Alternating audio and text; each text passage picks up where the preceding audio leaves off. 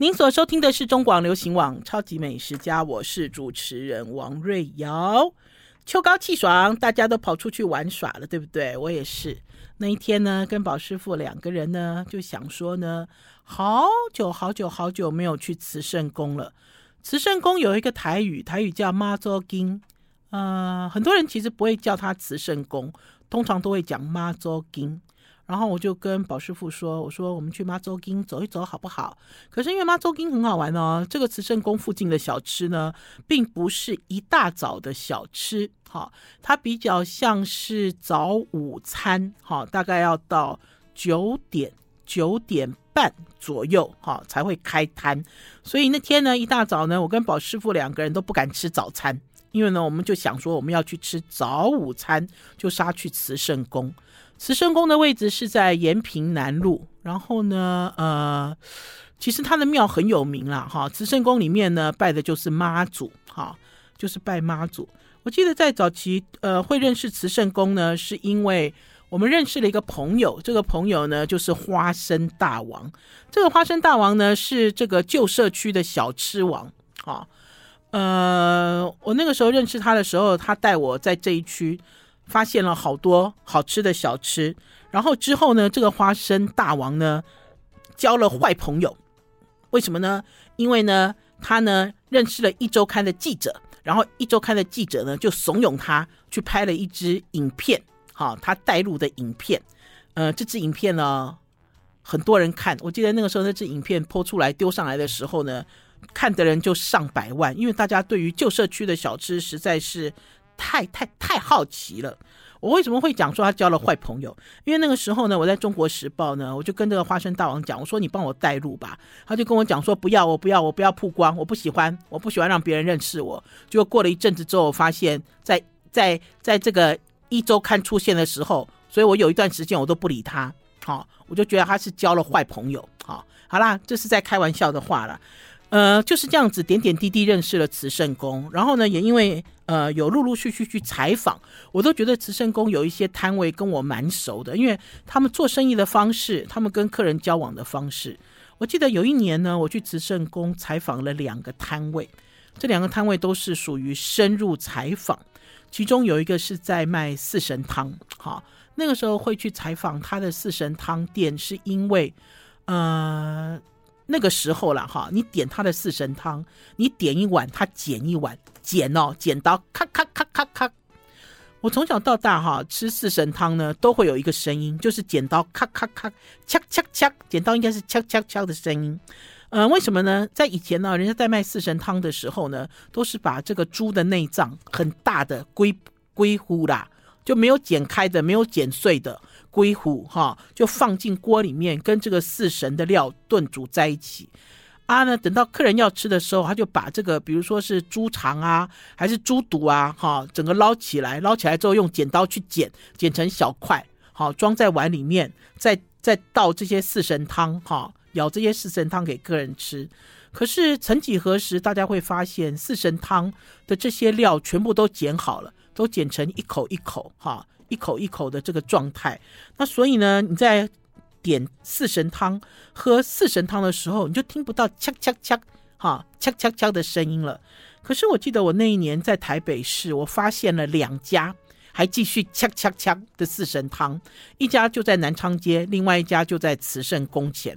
那所以我记得我那年呢，呃，给这个老板做了一个很很深入的采访，因为呢，通常呢会用剪刀立刻剪。好，这样子的四神汤的店，它呢的这个里面的猪内脏的种类也一定特别多，哈，特别多啦。否则大家每次去吃四神汤都是小肠嘛，对不对？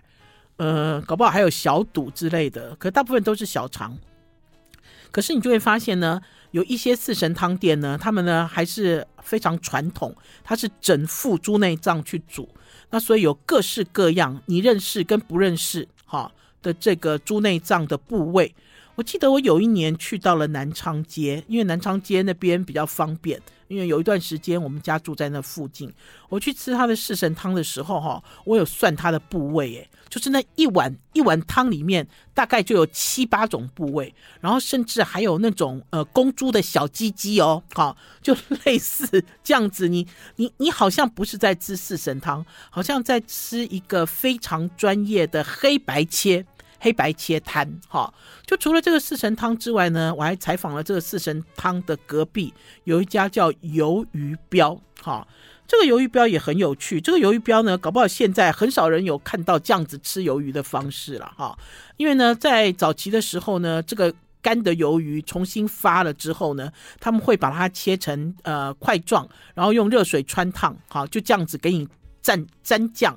可能是五味，可能是辣椒，可能是酱油之类，就给你蘸酱吃。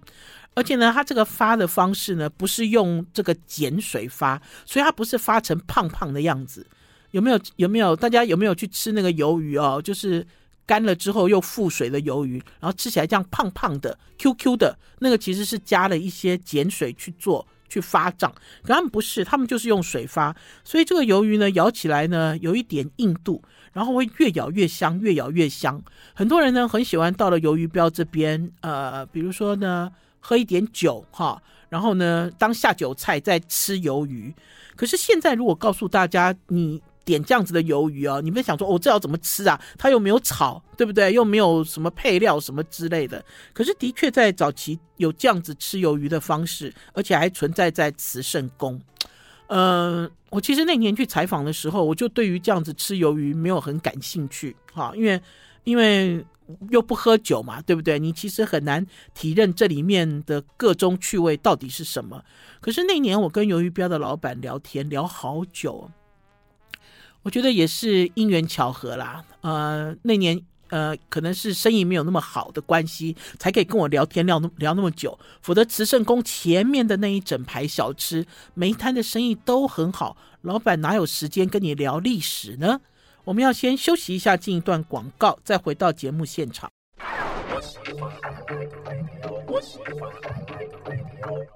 您所收听的是中广流行网《超级美食家》。讲到慈圣宫前面的小吃，就要来讲一点历史。我自己非常感谢那一年这个鱿鱼标的老板有空跟我聊天，跟我聊历史，也让我知道为什么在慈圣宫前面有这么多小吃可以聚集。嗯、我其实每次讲到这个故事，都觉得很暖心，很温暖。嗯、这个老板说哈，他小的时候，他爸妈就是在卖小吃。而且以前早期这个卖小吃的时候都是挑担，挑担扁担哈，挑扁担。然后呢，哪里有庙会，他们就跟着庙会走，就是这个庙办热闹，他们就跟着去。然后呢，到处像这个游牧民族一样，到处跑，到处走。嗯，他那时候还很小哈，我还记得他还跟我讲说什么，他有多小啊？他妈妈拉着他姐姐啊，你知道还怀着弟弟啊，你知道有的没有的，就是他在形容这个过程的时候，听起来卖小吃那个时候很辛苦，很艰辛。哈，呃，有一年来到了这个慈圣宫。呃，因缘际会之下呢，妈祖同意让所有的小吃在这里落地生根，就是这些小吃摊不要再跑来跑去了，哈，也不要因为哪里有庙会，然后去抢，哈，去去去去追都不用，哈，就他们同意让这些小吃在这边，哈，在这边都可以有自己的摊位，哈，固定的摊位。除了这个之外呢，他们还同意让这个庙的前面，他们讲的是庙城，对不对？就前面的这一片。土地哈，就前面的这块地也可以让客人在里面吃。那所以呢，在讲到这个慈圣宫的时候，很多人都觉得很好玩。好玩的意思就是说，哇，我可以坐在庙前面吃小吃诶。而且他们这个庙前面呢，有几棵大树，那个树真的好大哦，那个。就等于是在都市里面，你抬头哈，你在下面打一张桌子吃小吃，你抬头看还有树壁印，然后远远就看看到这个庙就在你的旁边哈，就是有一个这样子的氛围。那因为在早期你并不知道，因为早期人家带你去这个庙的里面。好，你就先在外面点小吃，然后小吃送到庙里面吃的时候，你只是觉得很好玩，哈，就怎么会这么好玩呢？哈，因为这个跟呃什么基隆庙口啊，哈，还有其他庙前面的这个美食都完全不一样。可是当你知道了这样子的一个典故跟它的历史的缘由之后，你就会觉得好暖心哦。哈，很暖心哈。那这有这也是为什么大家去慈圣宫吃小吃的时候，你会发现这一排小吃都很整齐。哈，他们不但很整齐，在这个小吃的前面，他们都还有水龙头，还有很多的这个清洗槽。哈，很多人其实在外面吃小吃很担心一件事，担心一件事就是，哎，它都三桶水，哎。对不对，听众朋友？我们小的时候都还有经过这个小吃三桶水的时候，现在或许你看不到三桶水，可是的确有一些小吃摊，它根本没有水。哈，不知道大家去吃一些小吃的时候有没有注意到？哈，我就曾经注意到有那种 在骑楼下面，应该是说在它已经有门市了哈，就它是它是像是有店一样的小吃，它其实都没有水。哈。不知道那个那个房东当初租房子给他们的时候，就是一个单的门面，可是他们都在卖吃的，哈。那所以我自己看到了慈圣宫，等于是慈圣宫是一个很规划、很完善的一个小吃街，哈。我们讲到小吃街，通常都会讲到百货公司，可是慈圣宫是很早很早以前就规划很完善，因为它有厕所，哈。然后呢，呃，而且厕所不是在庙里哦，他们自己有他们自己的厕所。然后他们有这种清洗区，哈，一排一排的清洗区。我会把照片抛在王瑞瑶的超级美食家的脸书粉丝专业，哈，他们有这种清洗台，而且这清洗台很好玩。就是一层、两层、三层这样子，他们自己设想的清洗台，然后甚至呢，有一些呃小吃摊，他们在小吃的对面有自己的店家，好，就是你可以不用坐在户外，你也可以不用坐在大树下，你要坐在餐厅里也可以，好，那这就是我喜欢慈圣宫的一些原因，好，嗯、我记得那个时候花生大王带我去写慈圣宫。我写了一段时间之后呢，美食呃美食家跟部落客蜂拥而至哈，因为那个时候我记得我在中国时报在做记者的时候，我只要写一点点什么东西，然后之后就有人一直追上来，一直追上来，然后那个时候呃大家就在讲什么慈圣宫的呃肉粥很好吃啊哈，慈圣宫的呃排骨汤萝卜排骨汤很好吃哈，啊老实讲。肉粥我有吃过，排骨汤我没有吃过。可是我自己最喜欢最喜欢的哈，还是这个四神汤哈，因为这个内脏实在太新鲜太有趣。呃，那天呢，我就跟宝师傅讲，我说我们找一天去慈圣宫吧，因为好久没去了。我相信在新冠期间哈，这些开放式的小吃店受到的影响一定非常大哈。啊，只是不知道现在新冠稍微趋缓之后，他们的状态怎么样？我其实是很好奇，而且我也很想要去吃一下。那所以呢，我们两个就手牵手，有一天我们大概就九点多就跑去了慈圣宫。然后我刚到的时候，我有一点吓一跳，吓一跳的原因是因为大概我太久没来了，因为他们的招牌都统一了，好，都换新了。然后还有就是以前我一直都想试，一直都没有机会试，有一家叫做阿万毛蟹。阿万毛蟹不见了，好，正确讲法是阿万还在，毛蟹不见。他开始卖其他的海鲜，因为我记得在早期我经过这家阿万毛蟹的时候，他就是在店里面，哈，然后呢，我每次经过就看到里面满满满都是一堆人在啃毛蟹，然后呢，桌上是毛蟹，地上是毛蟹壳，还有啤酒瓶，哈，就是那种属于喝酒，哈。呃，保利达之类的，就是大家很开心，在那边在那边撑毛蟹，然后在那边喝酒，很开心。这就是为什么我早期不敢进去的原因。哈，那可是我一直一直都很想要吃毛蟹，我一直都很想要尝试台湾毛蟹。那所以，我这件事情一直放在心上。那那天呢，就在想说，没关系，如果我不能进去吃，我就买回去吃。因为我也曾经看过阿万。他们在这个小吃摊的这一区摆了好几只水煮的毛蟹，水煮毛蟹看起来很像大闸蟹，黑黑的，身上有绒毛。结果没有想，我这次一去碰到了阿万的人，阿万说毛蟹早就不不卖了。他说，因为台湾的毛蟹本来就很少，他们早就已经卖其他的海鲜了。天哪，这个变成一种残念。我们要先休息一下，进一段广告，再回到节目现场。I like 我是王瑞瑶，您所收听的是中广流行网《超级美食家》。今天来跟大家聊聊慈圣宫小吃。刚刚聊到了阿万，呃，我其实有拍一张、拍一支影片，已经上传了哈。大家去 YouTube 用关键字搜寻，用王瑞瑶慈圣宫就可以搜寻到这一段影片。我觉得蛮有趣的哈，有趣的原因是因为呃，好像好多年没有来了。然后很多东西还在，可是很多东西已经改变了。还有我以前呢，在吃小吃的时候呢，很少很少坐在大树下，我都很喜欢坐在这个小吃摊的 VIP。大家知道吗？就是你越接近炉子的这一区，我最爱，我最喜欢。哈，虽然很热，我很喜欢，因为我很喜欢看老板在咬东西啊、切东西的样子，我觉得临场感很棒。可是那天呢，我跟宝师傅在一起呢，我就跟宝师傅说：“我说，哎，我们去抢。”大树下的位置好不好？而且我用“抢”这个动词哦，因为我很害怕很多人你抢不到那个位置。嗯、可是稍微走了一下之后，才发现说，呃，人真的少很多。哈，在我以前在还没有疫情的时候，我来到这一区都是人山人海，人真的少非常多。然后呢，我也重新认识了慈圣宫正确的用餐方式。怎么说呢？因为在早期呢，都坐在摊子前面，我没有坐过大树下。好，呃，这次就特别坐在大树下，就发现大树下有一些桌子，好，有一些折叠桌。这些折叠桌上呢，贴了一个店家的名字，哦，然后呢，打听了一下，才发现说，哦，你要点呐，就比如说我要坐在四神汤的这张桌子，那我就要去点四神汤。哦，他才会送来。可是我要吃别家怎么办呢？没关系，你去吃别家，你就告诉他你坐在哪里，他就会帮你送来。而且呢，在点餐的时候呢，忽然间发现是在摊位的后面点餐，就是呢，摊位的屁股，摊位的屁股就是连着慈圣宫，连着整个道城，连着大树下那一区，所以不用再绕到前面去。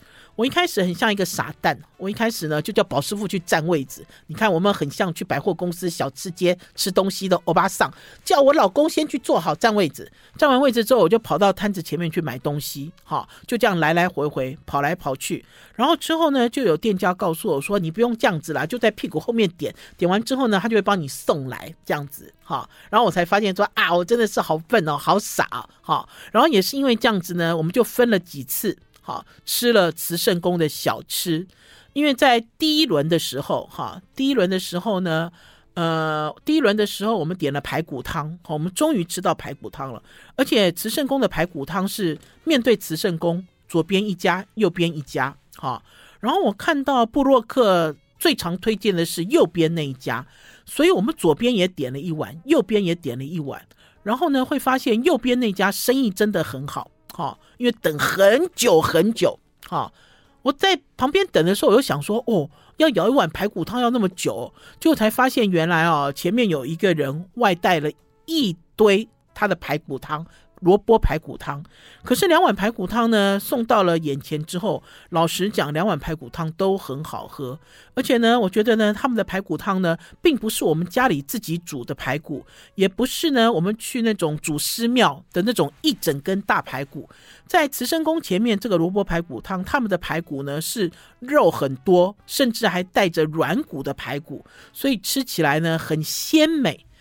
他们呢，这个肉一吃就知道是今天早上滚孔诶啦，就今天早上煮的，不是隔天的哈。因为排骨如果隔天处理，没有一个这样子的新鲜感，而且两家的这个排骨肉的嚼感都很好哈。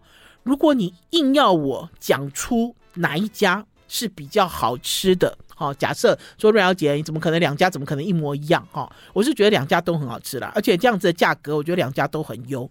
如果你硬要我讲出来哈。宝师傅哈是比较喜欢左边那一家，左边那家其实是布洛克跟美食家比较少讲的那一家啊，呃，肉都不错哈，肉其实都不错，其实两家都可以试哈。我们第一轮呢就是点了排骨汤，白萝卜排骨汤配卤肉饭哈，然后在配卤肉饭的时候，宝师傅说：“哎，你没有去点那个那个。”炸红糟肉，炸红糟肉就是叶记肉粥啊，就是那一家。我刚才有讲过哈，因为我不喜欢肉粥哈，不喜欢肉粥的原因是因为，呃，在我们以前我在中国时报工作的时候，有一家叫周记肉粥也很有名，在这个也是在这个呃龙山寺附近哈，也是在庙的旁边那家啊，也是这个吃过的美食家哦，大家都不断的推荐，不断的叫好。可是呢，我去吃了之后，我都没有被感动到了，因为我觉得他们的肉粥料都很少，而且很稀薄，然后呢，配的东西都是油炸物，而且他们都很喜欢一大早吃这种东西，啊。不不合我的胃口哈，就即使他的红烧肉，我我觉得我觉得也炸得不错，可是不合胃哈，所以我一直都对肉粥没有什么感情，情感淡淡。那那天呢，宝师傅就说你去点一份那个炸物来，他想要吃炸红烧肉，我就咚咚咚咚咚就跑过去。跑过去之后，我心里想说：“哎，他大家的生意都没有很好啊，我只有点一份炸物，会不会不好意思？所以我又叫了一碗稀薄的肉粥回来。好，我就炸了肉粥回来，就作为我们的第二轮。好，我们就再吃这个肉粥配上炸红烧肉。好，我们就开始又吃起来了。本来想要炸三鲜了哈，可是又很担心这个海鲜的程度，不知道是不是如我们所想象。哈。嗯，我觉得有趣味就是这样子，就是当你坐在那边，然后吃吃喝喝想想，然后呢，呃，又跑出去看看，哈，因为你又想加点东西，然后又觉得好像呃吃不满足，其实都已经吃饱了，你只是想要试更多的东西，然后就发现呢有一个热炒店，哈，因为老实讲，在面对慈圣宫的右边，哈，会有比较多的热炒店。好，因为其实他们都有，就是热炒店啊，跟这个小吃啊混在一起，然后甚至在面对慈圣宫的左边有一家非常有名的叫许记猪脚。哈，这个许记猪脚呢，我第一次去我没有吃，我第二次有吃，因为老实讲呢，慈圣宫呢被我做成了续集。好，我先讲第一集，就第一集呢，我跟宝师傅两个人，我就看到这个阿云，就好馋哦，因为我看到他在热炒一些东西。我就跟宝师傅说：“我们叫一盘炒面好不好？”宝师傅就说：“这怎么吃得下啦？你的肉粥还剩半碗呢，你疯了吗？”你知道，他就在那边哇哇叫。我就说：“因为我真的很想要试哈，因为阿云本人哈就是一个呃阿姨哈，就阿云本人在现场帮你服务哈。要怎么讲这种感觉呢？这种感觉是有一个妈妈等着要帮我做菜。”好的，这样子的感觉的这种，因为阿云就在现场走来走去，然后阿云也会在那边炒东西，坐在那边。我说，我们就点一个最便宜的肉丝炒面，好不好？好，终于宝师傅说好了，好了，好了。他说吃不完你就打包好了，我们就点了一碗肉丝炒面来，休息一下再回到我们节目现场哦。肉丝炒面哦。我我是王瑞瑶，您所收听的是中广流行网《超级美食家》。今天来跟大家聊慈圣宫，慈圣宫小吃，慈圣宫美食。呃，新冠呢已经进入了尾声，已经到了后新冠时期。很多东西呢非常怀念，而且很多东西也还蛮担心，不知道它是否依旧是否依旧如常，所以呢跑去慈圣宫吃小吃了。刚才讲到，阿云，阿云我们之前从来没有点过，从来没有吃过他的东西。可是因为阿云本人太迷人了，因为如果呢你有经过这一区，你看到有一个妈妈哈等着要帮你做菜的时候，我不知道你会不会想要接近她，看一下照片。阿云本人拿了一个板凳，就坐在摊子的前面。好，我这样来来回回看他。我点了一个肉丝炒面。宝师傅吃到这个肉丝炒面哦，第一口的时候哇叫出来，叫出来的原因是因为烫死了，太烫啊！而且他这个肉丝炒面呢，炒到这个面哦，都已经软软的、趴趴的，哈，非常香，非常好吃，因为他用了乌醋去炒。没有什么料哈，虽然它叫做肉丝炒面，也只有几条肉丝而已，可是吃的就是这个油面条，吸了这个调味料的滋味。不知道哎，我觉得这种感觉好像回到了很早以前。我们很早以前在吃小吃的时候，也没有什么大鱼大肉，大家其实是吃一个温饱，对不对？然后吃一个现炒的新鲜感。阿云就有这样子的感觉。那所以呢，那天呢，呃，吃完了慈圣宫小吃之后，过没有几天。我们家里呢有客人要来，好，就有人要来我们家吃饭，我就灵机一动，我就跟宝师傅说：“哎，我不要煮好不好？你也不要煮好不好？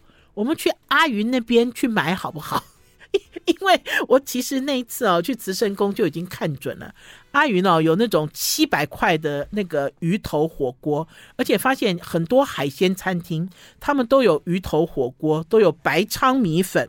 好，甚至还有，我甚至是不是还有看到鱿鱼螺肉蒜？好，你会发现在这样子的小吃摊里面有卖这样子的一个台菜，甚至是接近大菜的时候，你们感不感兴趣？当然感兴趣啦！我就说，我们可不可以继续哈，把慈圣宫小吃延续延续到家里来？哈，呃，还有就是那天啊，我其实在现场啊，为什么会有一个这个鱼头鱼头火锅的一个残念，就一直想要吃他的鱼头火锅。是因为我那天都吃完了，我就跟宝师傅讲，我说哦，我们每次来慈圣宫吃小吃哦，都是吃完就走，有没有去给妈祖看一下？有没有听众朋友？搞不好你们说慈圣宫小吃我也很熟啊，妈祖经我也经常去啊，可是你们吃完之后有没有给妈祖看一下？没有，我去那么多次，从来没有走进去过。我那天就跟宝师傅说，我们吃饱喝足了，我们进去转一圈好不好？好，因为外面人都这么少了，里面当然人也不会多。好，我们就进去转一圈，转一圈出来之后就看到哈，有一有一对夫妻，他们呢在这个桌子上呢在吃一大锅鱼头火锅。我给大家看照片，我那个时候我好好奇哦，我好想要过去拍照，可是我又不敢。大家有没有看到上面有蛋酥哦，满满的蛋酥盖在上面的鱼头火锅，然后我就。在旁边就这样 murmur，你知道，因为他们正在吃嘛，你不方便打扰他们，还是干嘛？然后我在这边 murmur 的时候，忽然之间，他们呢两个人都跳起来，才发现原来他是我们中广的粉丝，而且是铁粉。听到我的声音，立刻就说王瑞瑶，王瑞瑶，他们就很兴奋啊，我就好高兴哦，我就想说，对，就是因为我进去给妈祖看一下，所以妈祖就保佑我来给拍照给大家看。然后呢，他们两个人都很有心哦。他们两个人是故意哈，因为呢，我们那天去的时候还蛮热的，故意在大热天点了一个鱼头火锅，然后就摆在庙的前面哈，然后就拍照吃火锅。然后我就问说：“你们不热啊？”他们说：“热啊。”他说：“可是现在都流行拍这种照片啊。”他们说有好多网红网美哦，都去买一锅这个东西，然后就摆在慈圣宫前面哈，然后就开始吃，开始拍照。好，那可是要跟大家讲的哦，因为他们这个桌子是摆在庙的旁边呐，哈，有的人为了拍照会故意把桌子摆在庙的正前方，哈，摆在庙的正前方，如果要摆的话，动作也要快一点，因为我觉得并没有很礼貌。可是不管怎么样，我觉得那个氛围实在太棒了，哈，也就是因为发生了这件事情之后，过了几天，我想要在家里请客，我就想说，我不要煮，我不要煮。好，我要去慈圣宫买东西，哈，买这些热炒菜。那所以呢，呃，隔了几天之后呢，我就带着我的小拉车，然后带着大的乐扣盒，好，因为我想把这个菜呢，不要用纸盒装了，我想要用塑胶袋装起来，然后一袋一袋装回来，啊，就整整齐齐装回来，然后就在慈圣宫里买了一些东西，买了这个呃砂锅鱼头。呃，不是鱼头火锅，因为它不是砂锅，鱼头火锅料还蛮多的哈。然后我还买了这个呃清炒，我还买了几个炒花枝之类的，炒透抽，还有呃炒牛肉哈，炒牛肉，因为有这个沙茶牛肉。然后他有推荐我一定要吃他们的呃三层肉，就是变。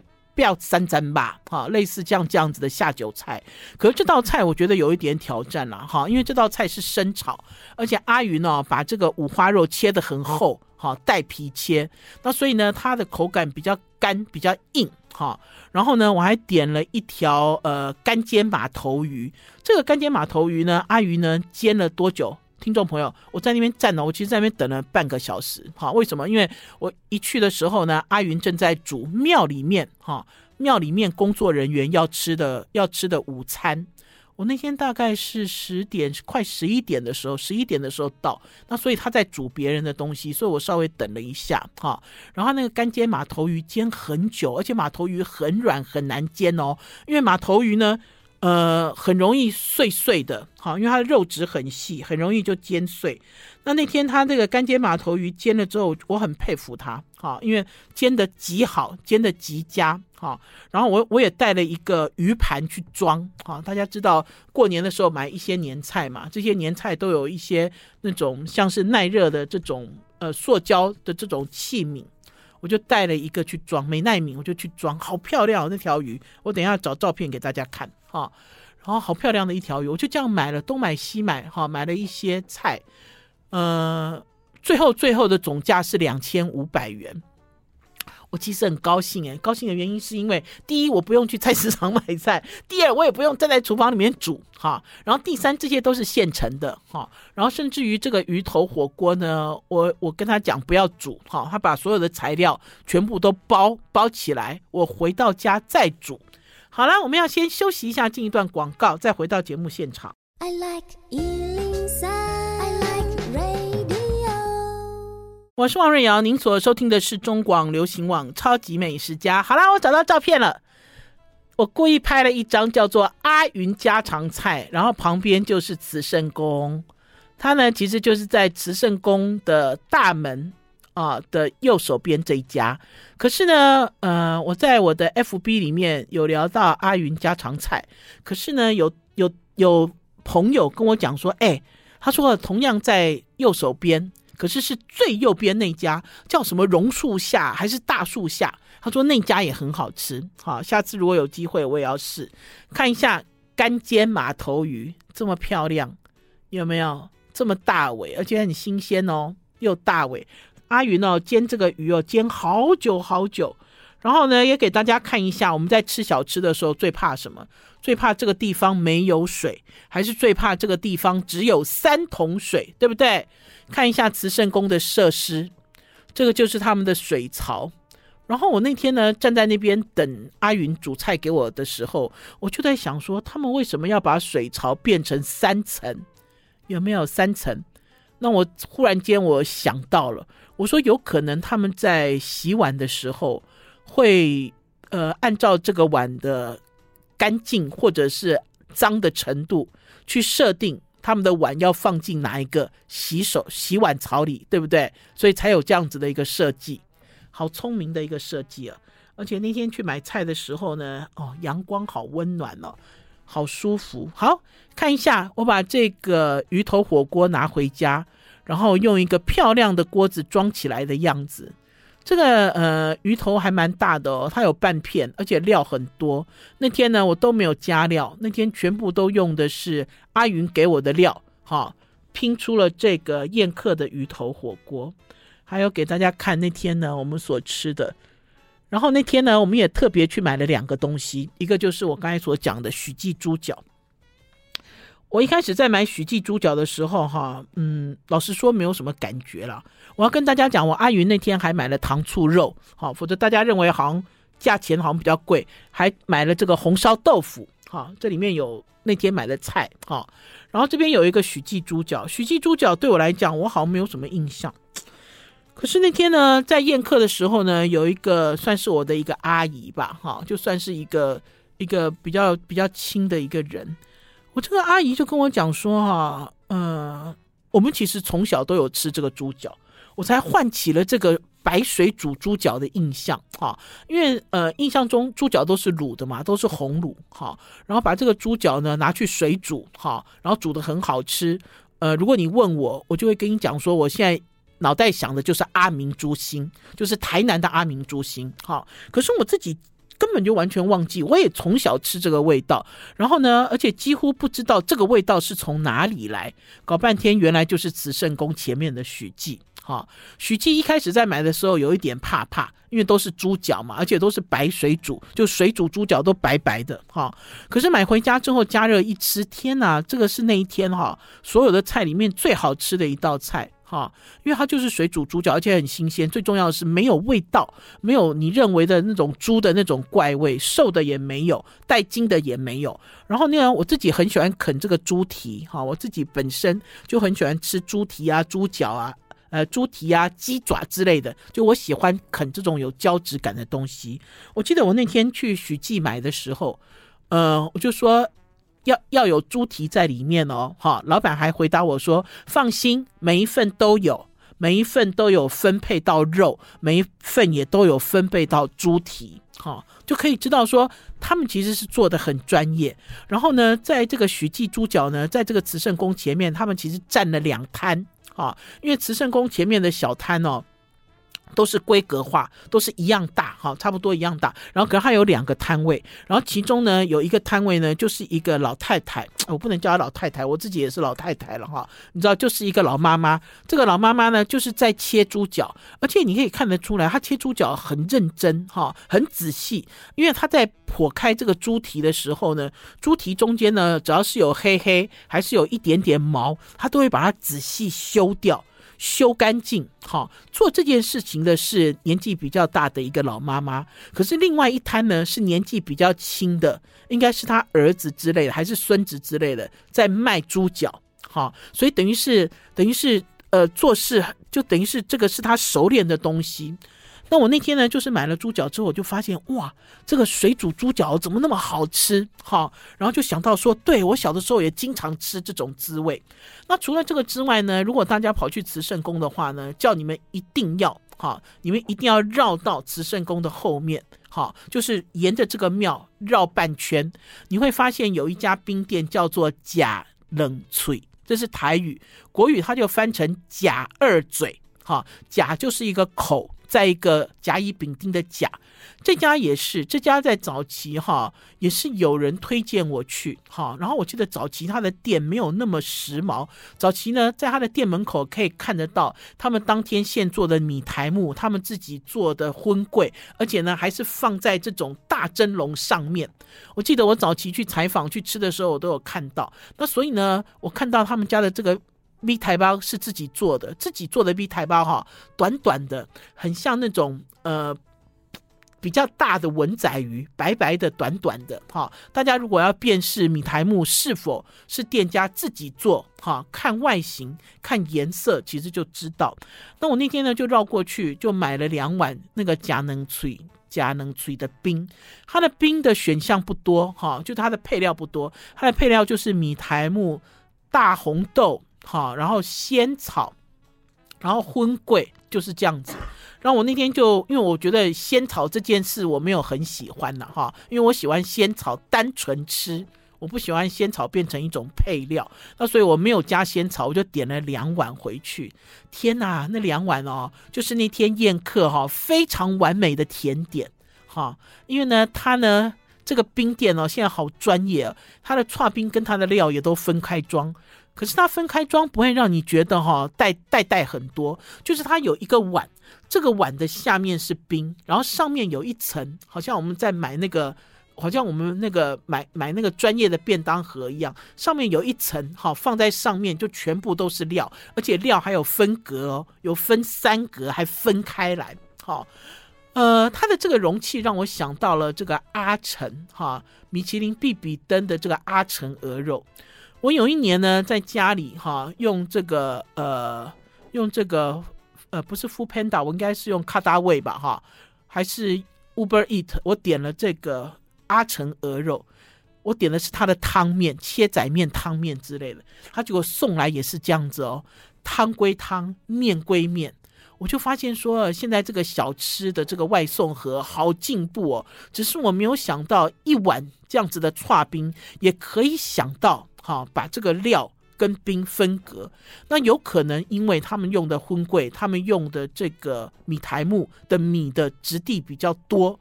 那如果它遇到冰，它就会变硬，口感就会不好。所以呢，店家也是特别设想，哈。去做这样子的一个包装跟设计，然后它的糖水非常好，因为它的糖水也是一包一包都已经都装好，所以你去买它的冰，手不会黏黏黏黏的啦啊！你去买它的冰，你也不会担心什么东西漏出来，这个都是很进步的一种台湾的传统滋味。好了，超级美食家今天的节目到此结束，我们明天中午十一点空中再见，拜拜拜拜拜拜拜。